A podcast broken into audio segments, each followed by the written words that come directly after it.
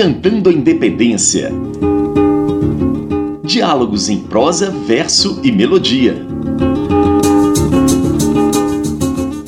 Olá, eu sou Bruno Viveiros e aqui a gente vai apresentar mais um episódio do Decantando a Independência com uma turma da pesada de grandes artistas do grupo Islã das Minas SP. Boa noite, eu queria que vocês se apresentassem aqui para o nosso público, falassem de onde vocês são e como que começou esse grupo de vocês. Boa noite. Boa noite.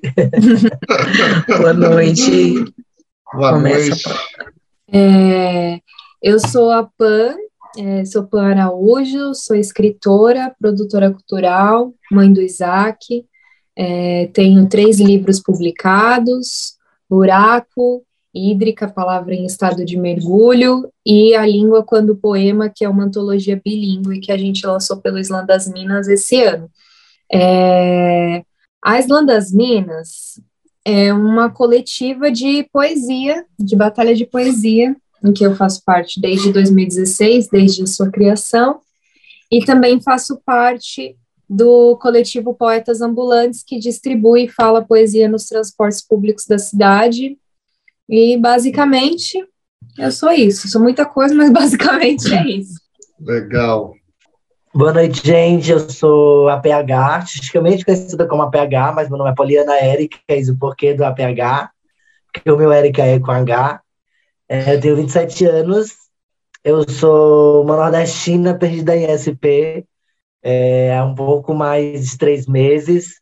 Fui abraçada e acolhida pela Islã das Minas, que é um lugar onde, enfim, que eu me percebo, me reinvento, percebo esse lugar da minha travestilidade, da minha corporidade, e o tempo que eu estou em São Paulo, que é um pouco mais de três meses, é o tempo também que eu estou na coletiva, faço parte aí dessa nova formação, que vem atuando desde abril, maio, enfim, ali pertinho. E justamente vim parar em São Paulo por conta da coletiva. E estou aí dentro dessa perspectiva de construir a cena literária no, na cidade de São Paulo, através da Islã. Enfim, percebendo meu corpo no mundo, de como que o mundo reage ao meu corpo e de que maneira eu faço poesia a respeito de achar isso A gente. A PH, quer, quer, quer continuar? A gente acabou de receber aqui a Carol Peixoto, que entrou na nossa entrevista agora. pode, e... sim, pode seguir, entrou na hora que eu finalizei. Legal. Pode seguir, porque ó, foi bem na hora que eu finalizei. Milka, então.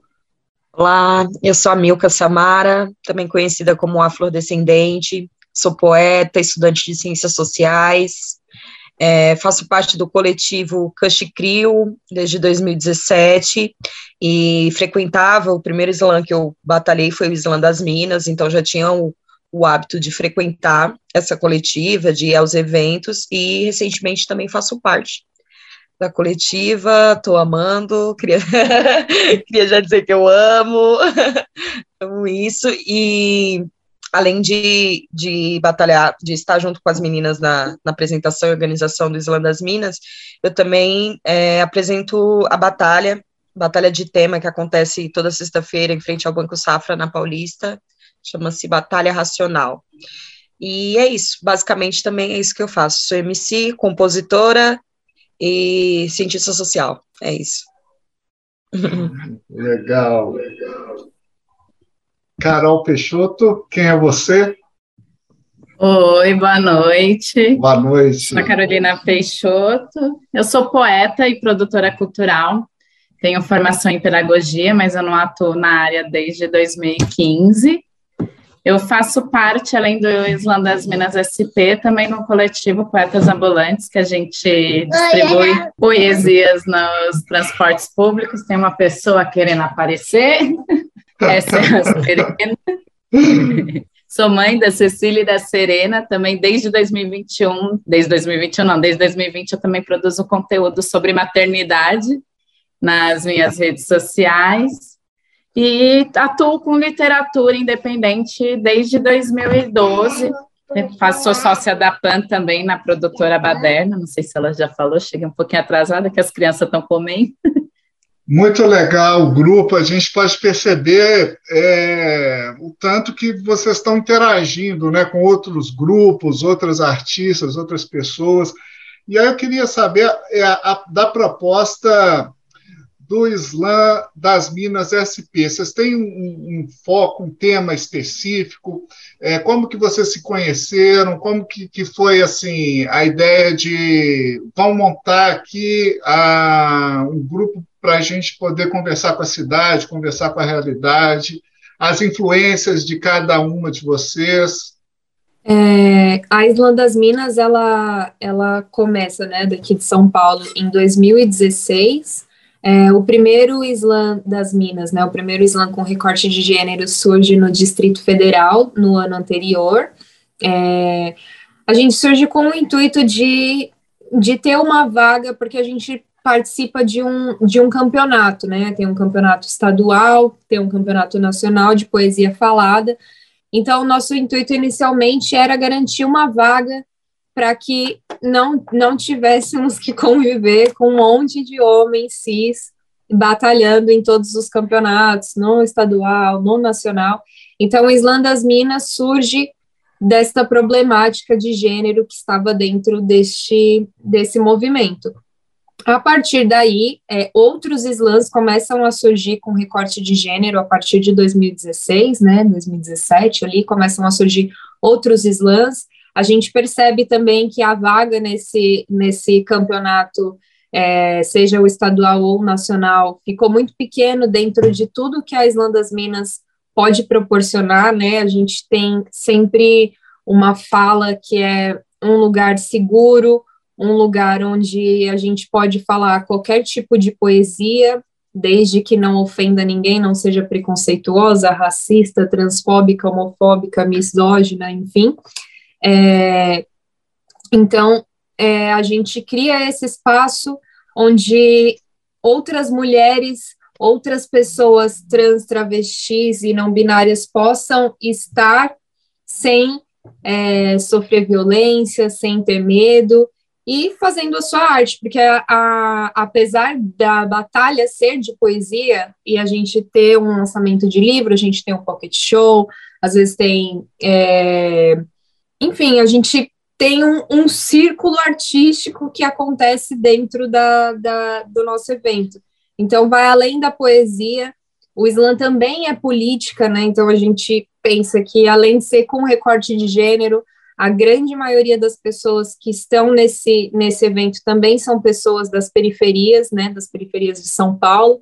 Então, é um espaço educativo, cultural, político, e a Islã das Minas, ela vem sempre é, crescendo e incluindo coisas conforme o mundo vai indo, a gente vai indo junto, né?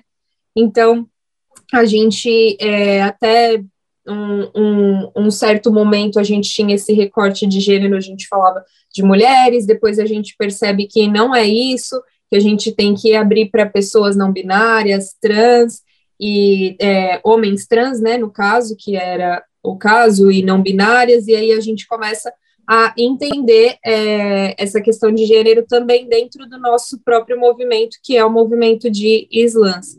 E hoje a Islã das Minas, aí depois de seis, seis anos, né? Seis anos, 2017, é, seis anos, é, a gente está com uma outra formação, somos é, nós quatro que estamos aqui, e a Helena, que não pôde estar, é, e a gente continua com o mesmo intuito, levar a literatura com recorte de gênero e ter um espaço seguro para que a gente possa fazer a nossa arte, independente dos ouvidos que estão ali ao redor, a gente consiga né, se colocar e colocar as nossas ideias e discuti-las, enfim. Basicamente somos isso, mas tem muita coisa. Se alguém quiser acrescentar também, acho que é bom. É, não, só uma coisa, porque é isso, nós somos uma coletiva e todo mundo é poeta e todo mundo é artista, só que no Islã a gente está muito mais na produção e nos bastidores do que mostrando a nossa arte, né? E aí o que a gente entendeu nos últimos anos também de como a gente explorar essa linguagem poética, tanto dentro dessa temática que a Islã já tem, mas quanto artistas. E aí a gente começa a construir produções, é, produções como o espetáculo da Independência que a gente fez com a Heloísa, campanhas publicitárias, textos sob encomenda. Então, a gente também começa a usar, né, pegar essa ideologia, esse mote do Islã e trazer isso para a nossa arte, se apresentar como Islã das Minas também, porque nós cinco, quanto coletiva, no Islã a gente não pode batalhar, porque está valendo vaga, tem todo o circuito, a competição, e aí a gente encontra esses outros caminhos de explorar também esses temas e tudo mais. Certinho, né? No Islã a gente é isso, né? A gente é agitadora, produtora, é, enfim, a gente faz um outro lugar. E aí, num determinado momento, a gente percebe: não, peraí, a gente consegue incluir mais coisas nessa coletiva que já a gente já fazia, mas não tinha um nome, assim, né? Não era. E aí a gente tem esse, esse outro lugar, assim, de, de escrita, de, enfim, né, de, de publicidade, que também é interessante financeiramente para a gente, obviamente. Bem, então eu queria saber, em função dessa trajetória de vocês, é, vocês foram convidadas para participar de um seminário que aconteceu em julho, né, no SESC, é, que se chama Outra Independência. Eu queria saber de vocês como que foi o processo de criação, como foi a preparação. É, é, um espetáculo muito intenso, né? E eu queria saber, assim, começar pela PH, como é que foi essa participação de vocês? Conta para a gente aí. Ah, eu acho que, enfim, eu acho que para todas nós foi um processo de aprendizado, né? Eu acho que poder perceber e olhar para esse lugar de outra independência e através de uma outra ótica, não baseada na ótica, inclusive na qual eu começo parte do poema, na qual a gente fala no, no espetáculo, é, não nesse formato deturpado que foi nos passado, né? E da gente entender que a independência desse país ela se dá muito além do grito do Ipiranga e para além de você mais uma vez fazer o que é reproduzido há muitos anos, que é dar esse lugar de conquista a um homem branco, cisgênero, hétero e, acima de tudo, europeu, né? E que a gente, querido ou não, coloca dentro desse processo de, de, de independência desse país, um, um, processo de glorificação a uma pessoa que antes mesmo de lutar pela independência do nosso, do nosso lugar, né, numa perspectiva completamente dominadora, exploradora, o cara ela contribuía também para os processos de, enfim, escravização de pessoas, exploração de terra, enfim, e, e, e, e roubo né, de, de, de, de, de terras de, de, de, pessoas originárias desse país. Então, para a gente foi uma, uma descoberta, assim, até uma descoberta do nosso próprio país, um, um local também de que há muito tempo, por a gente estar na Islã, como a, como a Pan mesmo disse, ser agitadora, produtora, matemática, enfim, tudo que nós somos enquanto Islã, para sair para esse papel também de aprendiz, né, de, de, de, pesquisadora, porque mesmo que, que a Elo é a pesquisadora do, do enfim, da, da, de tudo, ela marca uma aula com a gente, a gente se interessa para estudar, a gente tem um processo laboratorial, então, tipo assim, a gente acabou entrando dentro de um laboratório de imersão mesmo, onde a gente foi a fundo, né? A gente teve o que a Elo trouxe a gente, mas a gente, enfim, inquieta que somos, e acho que essa inquietação é o que move nossos corpos, é, fomos atrás de estudar o que a Elo já tinha passado para a gente dentro dos estudos dela. Né? E aí a gente, inclusive, encontrou dentro desse processo é, diversas pessoas que, assim como o, o, o carinha do grito do Ipiranga, né? Enfim, vamos citar não, não, vamos, vamos pular aí, é louca, né?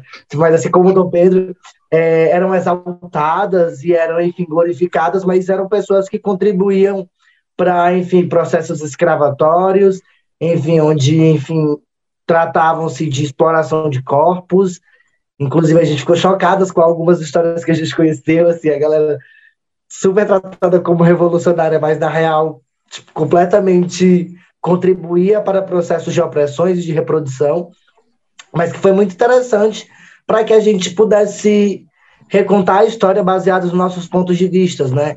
E, a, e, o que eu acho mais interessante é que nós somos, mesmo estudando, por vezes, é, pessoas que, querendo ou não, não já passaram, é a história contada através da palavra de artistas da atualidade, da contemporaneidade. Né? Então, são artistas vivas falando desse lugar e reivindicando esse lugar de, de, de acesso a uma história que não foi nos contada, aliás, que foi nos roubadas e por vezes silenciou mulheres, explorou corpos de mulheres, é, é, violou é, os corpos de muitas mulheres durante esse processo, escravizou pessoas pretas.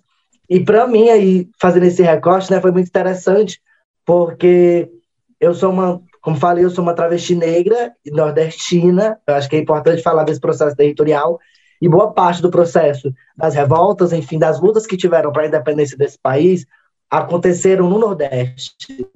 Né? Os ciclos revolucionários, os levantes que houveram, aconteceram no, no Recife, no Pernambuco, e que, enfim, muitas pessoas não sabem desse contexto. Né? Então, para a gente, assim, foi magnífico poder construir esse, essa outra independência através dos nossos olhares. Né? E para além de ser uma. Hoje nós somos uma coletiva muito diversa. Então, cada uma pegou a história e falou da história através do seu ponto de vista, do seu ponto de partida. Então, isso foi muito magnífico, assim. Eu acho que, que foi bem interessante a gente poder construir essa nova independência, sabe? Essa, essa proposta de diálogo, né? Porque era um, era um seminário acadêmico. Então, vocês estavam lá com a voz da poesia, a voz das ruas, assim como o Rapadura, assim como a Zélia Duncan. Como que é esse diálogo assim da do palco, né? A arte entrando para dialogar com a história, com a academia, com o universo da, da própria universidade.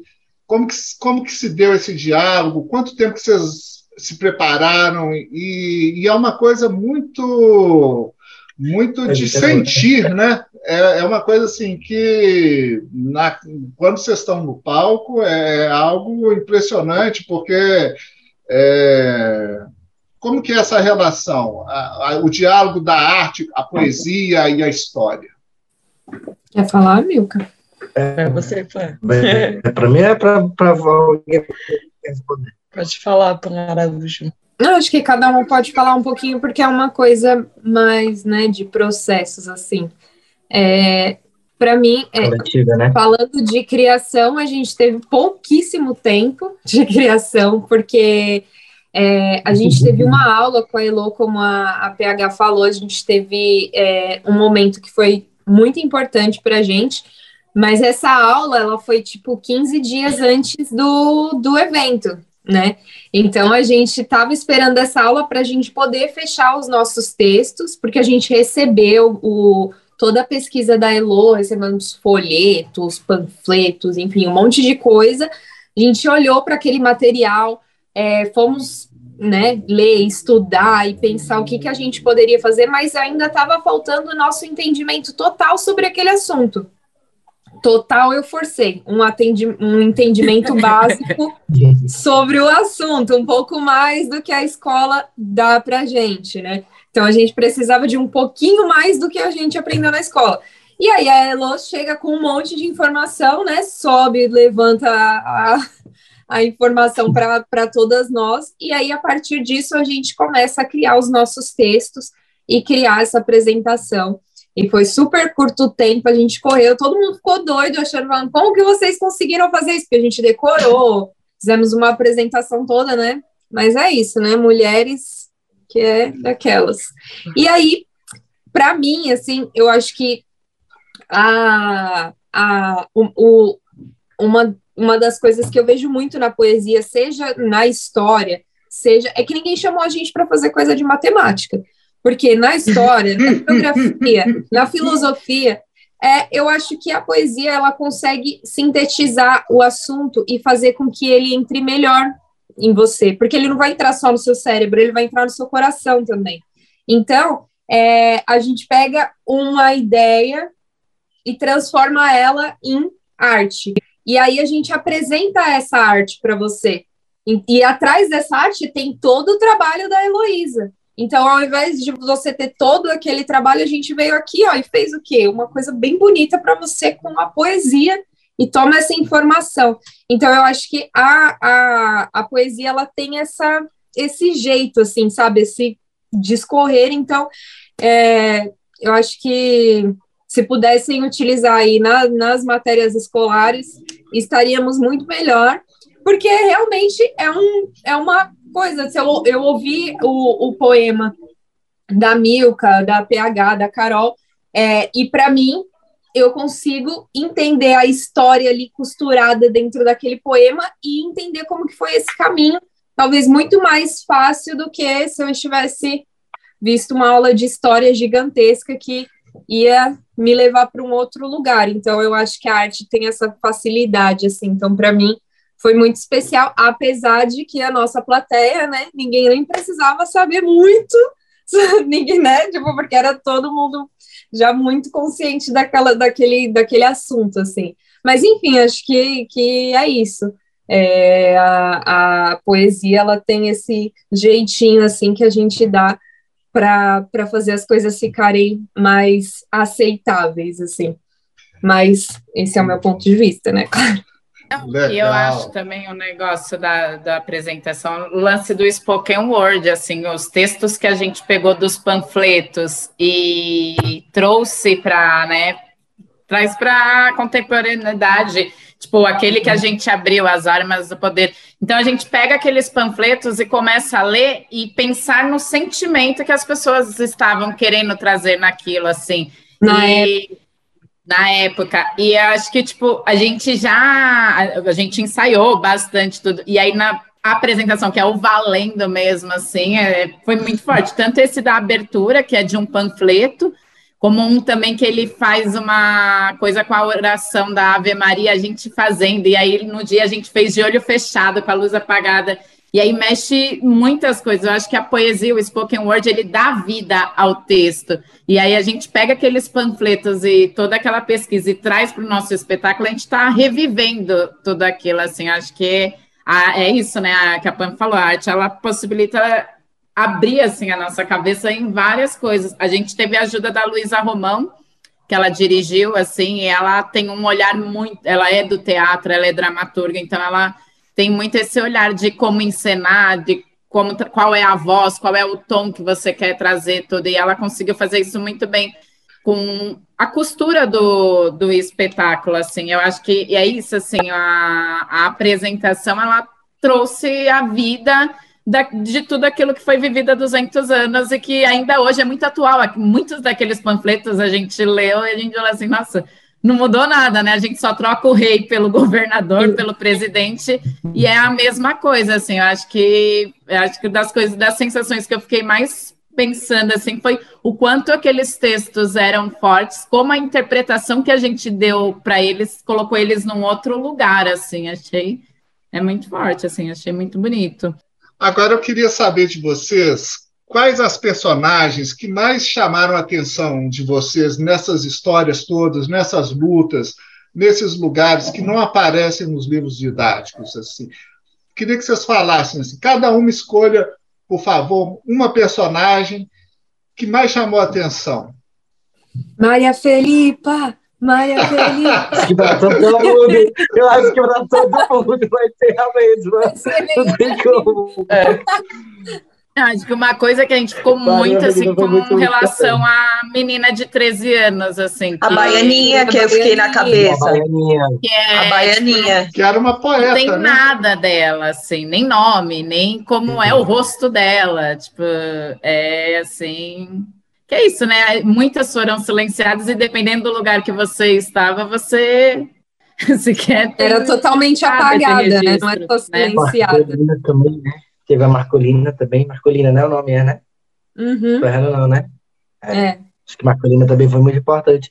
Mas eu acho que tiveram muitas, assim, tiveram algumas que também, algumas personagens que são bem emblemáticas para a história, por exemplo, como a Bárbara de Alencar, e aí quando a gente vai a fundo, a gente descobre que Bárbara de Alencar, ela foi uma das pessoas que, mesmo lutando, enfim, dentro do processo de independência, foi uma das pessoas que contribuíram para, enfim, para um processo escravagista muito forte, assim.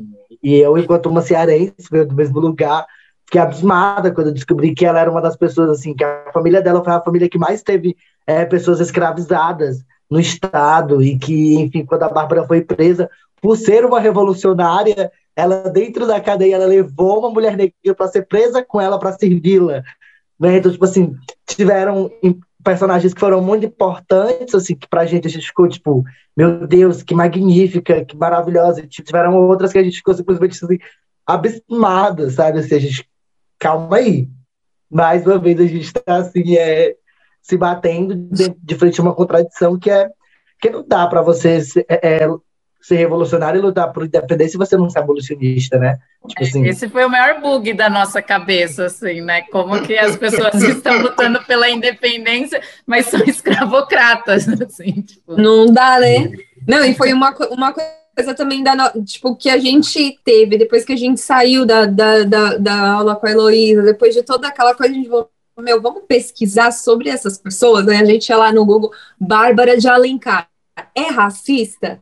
Barba de tipo, a gente começou a pesquisar, porque é importante, né? Para a gente, pelo menos, tem um, um significado muito importante uma pessoa, né, ser, ser a favor da independência e não ser abolicionista na época. Então, na hora que a gente colocou era abolicionista, não apareceu nada, a gente já acendeu. Como assim? Ela não era abolicionista, então vamos dar uma, dar uma procurada mais. E aí, o Geledés Justo, acertei? É, tem um dicionário de, de pessoas racistas. E aí a gente colocou lá e aí tava, tava essa história que Realmente, a PH falou. Ela e pra, estava, ela estava lá. Achamos ela lá, hora, hora. Estampada. Estampada. E é isso, né? Eu acho que uma das importâncias que a gente teve foi de, ao mesmo tempo, trazer essa outra, esse outro ponto de vista, que também as pessoas ainda, em muitos estudos, ainda é, maqueiam né, esse lugar, a gente também teve todo esse cuidado de não, dentro do processo de independência, de não deslegitimar o que ela fez em, para o processo de independência. Né? A gente sabe, enfim, que ela foi super exposta, que ela passou o que ela passou, mas que infelizmente ela também contribuiu para, enfim, para principalmente para as mulheres negras da coletiva, algo que é bem é, é, emblemático quando você tem a pele escura, né? Quando você é condenada é, é, pela, pelo tom da sua pele, enfim, diversas coisas que para a gente ainda perpassam, assim. Então, é, foi, foi muito importante para a gente também se dar o trabalho de pesquisar um pouco a mais, de sair a campo, sabe? De, de entender a importância desse lugar de estudo e de cavucar a história do nosso país, né? Porque eu acho que é isso, acho que quanto mais. Se a gente mexer um pouquinho, a gente encontra um pouquinho mais de história para ser contada. Legal, muito legal. legal. Mas, Milka, conta para gente aí a, aquilo que você descobriu durante esse espetáculo e comparando com o livro didático, qual, qual, qual foi a sua reação? O impacto foi grande? Então, quando a gente, quando eu recebi a proposta, né, que eu abri, as meninas tinham, já falavam no grupo, eu abri, eu falei, caraca, quanta informação, o que, que eu vou fazer com isso tudo, tipo, com esse tanto de informação? E é, eu lembrei que falando da alternativa, né? Você perguntou sobre a poesia, o que, que a, no que, que a poesia contribui para contar essa história, né? E eu nesse processo eu fiquei com aquele material, eu lia as poesias, os panfletos, e eu ficava, tipo, caramba, muita coisa, fui entrando e lembrei que eu tinha feito um trabalho na faculdade sobre, que era a perspectiva do Brasil sobre é, pela visão do Boris Fausto, e na época, acho que foi no começo de 2018, eu fiz uma apresentação em poesia. E é, apresentei na faculdade falando sobre. E aí, quando nesse processo do, do estudo, né, da, do, do que foi passado para a gente do material, falei, ué, eu acho que eu já vi isso daqui em algum lugar, eu falei, acho que eu já estudei isso daqui. Então, assim, não foi tanto um choque, porque eu já sabia um pouco desse processo de, da, da, saindo do ensino médio, né? Olhando para o ensino médio, não teve nada. Tipo, simplesmente você passa lá a história rapidamente, ó, Pedro Álvares Cabral, Pedro Álvares Cabral, depois vendeu Pedro II, blá, blá, blá, fizeram isso, mas a gente não entende do processo que por isso dá esse choque, né, do como que elas podiam ser é, lutar pela independência e não ser abolicionista. E aí a gente vai na, vendo como se constrói, você fala assim, pô, aí você pega o, o poema da Carol, em que ela faz essa comparação do hoje, é, ontem, é, ignora a voz da, das Marias, né, trocando de Pedro, e você fala, ah, então, assim, faz sentido elas quererem independência, porque você constrói agora um novo, uma república, em cima com os mesmos privilégios sociais. E aí você entende disso, como, nossa, então, buscava por isso para entrar, mas continuar mantendo a hierarquia social. Então, não, não houve tanto esse choque, mas é, me bateu naquela parte do, nossa, não somos pacíficos. Não somos muito pacíficos, bom, né? Bom. E como a gente tem esse hábito de esconder as lutas, as revoltas legítimas, as lutas por igualdade, a luta por, por, por pelo progresso, e apaziguar o, a, o genocídio, as mortes, os estupros, a escravidão, as leis para os ingleses ver, né, o que ainda fazemos. Então, muito mais esse choque do, poxa, ainda somos o que éramos, ainda somos o que éramos. É mais sobre isso. é, Para fechar aqui a nossa entrevista, eu queria que vocês falassem assim para o público do, do Decantando a Independência, o que o que, como vocês estão vendo é, o debate hoje é, atual sobre o bicentenário da independência do Brasil? A gente está em, em 2022 e o, uma proposta de mudança nessa mentalidade histórica, nessa, nessa mudança na visão crítica também da, da nossa realidade que que vocês trazem através desse espetáculo? Que recado final que vocês poderiam trazer para os nossos ouvintes hoje? Oi, uma coisa que a... Pode falar, Nick, desculpa. Não, eu acho que uma coisa que a Poli falou, eu acho que cabe muito é o conhecer a história. Acho que a gente fala muito disso, né? Quando a gente fala de ditadura, que um país que não conhece reproduz, né? E eu acho que a gente precisa reconhecer e conhecer e não reproduzir. Assim, estamos com as, os mesmos problemas sociais, as mesmas pessoas no poder, as mesmas coisas, é, as mesmas construções. Assim, a gente só foi mudando o tipo de governo, né? Monarquia, império, mas quem está governando e quem está sendo governado sempre foram os mesmos, né? Então, acho que é isso, a gente conhecer, entender todas as lutas, entender outras coisas.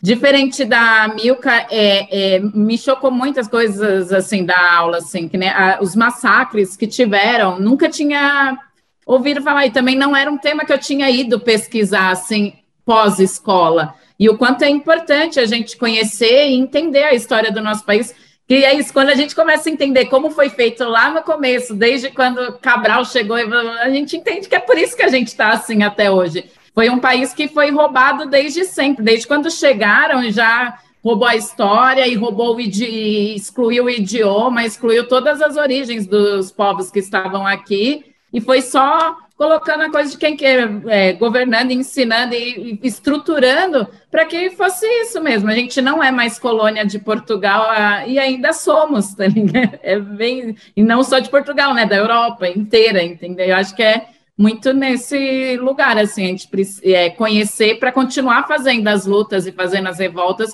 para que a gente consiga equiparar em algum momento da história os dois lados, né? Sim. É, é muito. Como que eu poderia explicar assim? Mas, enfim, sendo mais reta ao ponto, né? É, primeiramente, você que nos assiste, tudo bom para vocês? Espero que vocês estejam bem. Querem aprender um pouco mais e saber como que a gente fez tudo isso? Contratem o nosso espetáculo para a gente poder. Muito bom. Amor! aproveitando, aproveitando. Aproveitando o ensejo, chegue junto, vem junto com a gente. Mas eu acho que, enfim, brincadeiras à parte, brincadeiras que podem ser levadas a sério, inclusive, é, a gente descobriu muitas coisas, sabe? É, eu também, assim como a Carol, tiveram diversas a cada descoberta, algumas iriam me chocando, outras iriam me, me fortalecendo. E tiveram muitas coisas assim que, que me marcaram, sabe? Mas o mais importante foi de saber que, que existe uma possibilidade de se contar a história através de um novo olhar, existe uma possibilidade de escrever outras narrativas é, baseadas em, histórias que são, ao mesmo tempo, muito frustrantes, muito fortalecedoras, porque dentro desse processo a gente descobriu que, enfim, parte das pessoas negras que participaram da revolta na província do Norte, que hoje é conhecida como Nordeste, né, é, as pessoas que lutavam dentro do, do, do, dos ciclos revolucionários, né, que é como as pessoas chamam é, as revoltas que tiveram naquela época, eles usavam uma, um broche que dentro deles tinha uma flor chamada Sempre Viva, né, que a gente aborda isso em parte do espetáculo, assim. E essa flor é muito conhecida porque mesmo depois que ela você planta e você colhe, depois que você colhe, que você leva ela para dentro de um vaso, mesmo que ela esteja sem raiz, ela consegue passar um bom tempo resistindo, estando com a sua cor intacta, e eles usavam isso como símbolo de resistência, né? Então, assim, eu, a, você consegue também perceber algumas coisas que conseguem trazer uma leveza e uma resistência para o processo, sabe? Então, foi de muita importância assim, a gente descobrir coisas também que as pessoas faziam para contribuição é, para o processo de independência, que querendo ou não reflete-se muito dentro do que a gente vive hoje, né? A gente precisamos ser sempre vivas, precisamos ser que nem aqueles as flores que estavam naqueles é, broches, para que a gente continue resistindo, né? Porque como é, é, até o poema da Milka também ele é muito temporal, né? Porque ela faz essa mescla do que aconteceu antes com o que aconteceu hoje, assim, e ela traz esses governos. Então, muitas coisas são reproduzidas até hoje, mudam-se os nomes, é, mas não muda-se os até mudam-se os personagens, mas não mudam os marcadores sociais dos personagens. As hierarquias continuam as mesmas, os processos exploratórios também. Então, é que a gente continue resistindo, enfim, e florescendo novas possibilidades de escrever outras independências. É, acho que eu tenho uma coisa para contribuir também, é, vendo tanto tudo que a gente pôde é, acompanhar da pesquisa da Heloísa, com que a gente já, já, já tinha, né, de, de, de história, seja na escola, faculdade, enfim, é, o que eu percebo é que o Brasil é uma guerra de disputa de narrativa.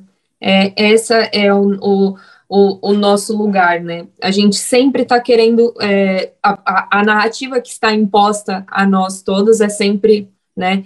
A do, a, do a, a que está no topo da pirâmide, quem, quem comanda, mas a gente percebe que a narrativa dos, da maioria é outra. Então, com esse, com, com esse estudo, com toda essa pesquisa, a gente percebe que é isso. Essa literatura que a gente faz, que é a literatura marginal, a literatura periférica, ela também está construindo essa história política do nosso país. Apesar da gente não ser a pessoa que está na, na, na, na TV, nas rádios, nos lugares que todo mundo quer ouvir, a nossa história está sendo contada aqui. E se daqui 200 anos algum coletivo vier a pesquisar o que, que era literatura independente nos anos 2000, o que, que era literatura marginal periférica, eles vão encontrar a gente. Então, esse lugar de disputa de narrativa, a gente precisa estar neles, né? A gente precisa criar mecanismos para a gente sempre estar na história de alguma forma. E por isso esses, esses panfletos eles são tão importantes hoje, assim como daqui a 200 anos o nosso momento de agora também vai ser importante.